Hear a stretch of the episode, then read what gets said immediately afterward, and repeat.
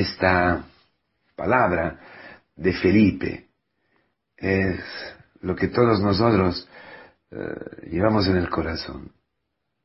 Muéstranos el Padre, al Padre, y nos basta.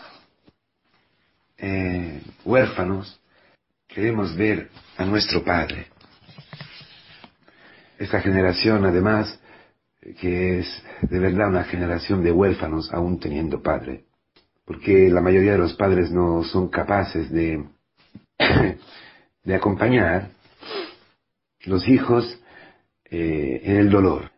Un padre tiene esta misión muy importante, llevar a los hijos, acompañar, conducir a sus hijos en el camino del sufrimiento, del dolor, dice un psicólogo, a experimentar la herida, una, como una circuncisión de la carne, por la cual el hijo, siguiendo al padre, obedeciendo al padre, aprende a no vivir para sí mismo, a no hacer del placer la medida de su felicidad, de su realización.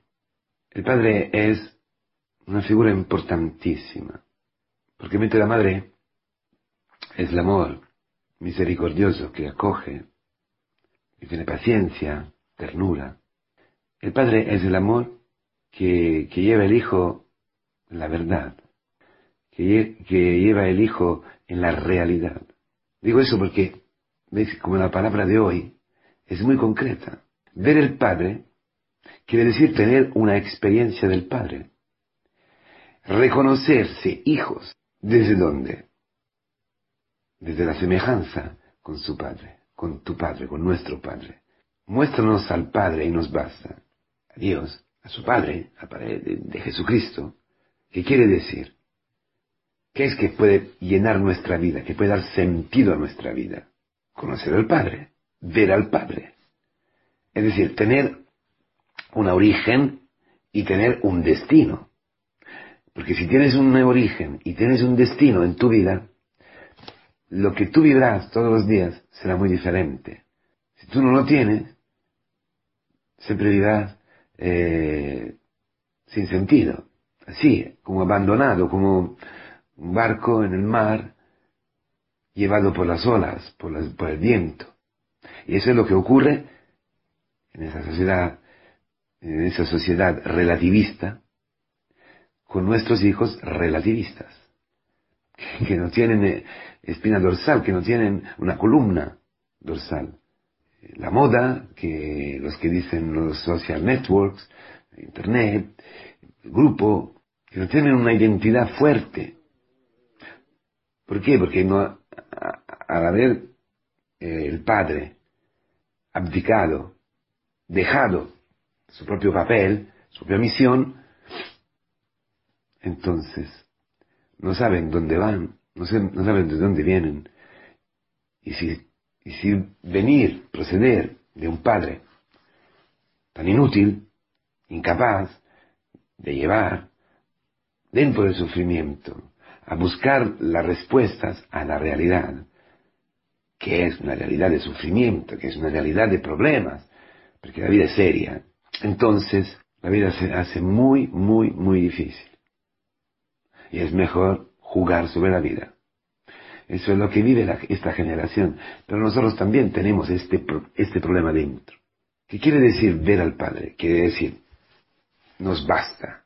Es el cumplimiento de todo. Es verdad. Que me vea a mí. Ve al Padre. Soy yo el reflejo del Padre. Soy yo que le eh, parezco perfectamente, que llevo en mi carne su imagen perfecta.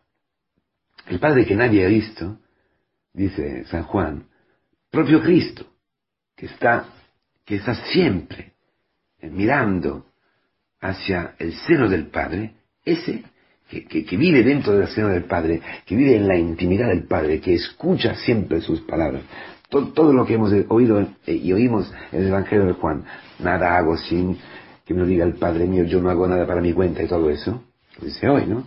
no hablo para mi cuenta, por mi cuenta, el Hijo es la encarnación del Padre.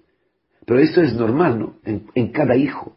Decía San Ireneo que Jesucristo se ha hecho, Dios se ha hecho carne en Jesucristo para acostumbrarse a la, al hombre, a la carne del hombre, para hacer que la carne del hombre sea capaz de llevar la imagen y la semejanza de Dios, del Padre, después que el pecado ha puesto allí en medio una barrera, una dificultad, un impedimento. Jesucristo es el Padre, hermanos.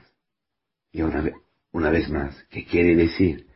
Desde mucho, hace tanto que estoy con vosotros y no me conoces, Felipe. Es lo mismo que ayer. Yo soy el camino. Yo soy el camino al cielo. Es lo mismo. ¿Qué quiere decir que está, está desde mucho tiempo con nosotros Cristo?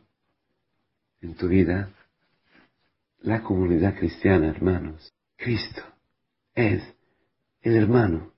Cristo se encarna en nuestra experiencia dentro de la iglesia, los sacramentos, la palabra, los hermanos. Y dentro de eso, ¿qué? Las obras que Él cumple en nosotros, en los hermanos, las obras que eh, hace de Él el Hijo, el Hijo semejante, y que al cumplirlo en nosotros nos, nos transforma en hijos semejantes al Padre, que piensan como el Padre, que viven como el Padre, que desean como el Padre, que actúan como el Padre. Entonces, para ver a Cristo tienes que ver a tu vida, a tu realidad, a mi realidad a la realidad de los hermanos, a las obras que hace Dios en nosotros, que son más grandes aún de las obras que ha hecho Cristo. Cosa increíble. Resucitar a los muertos, salvar tu matrimonio, amar a tus hijos, entregar la vida por el enemigo. Que Cristo ha ido al Padre.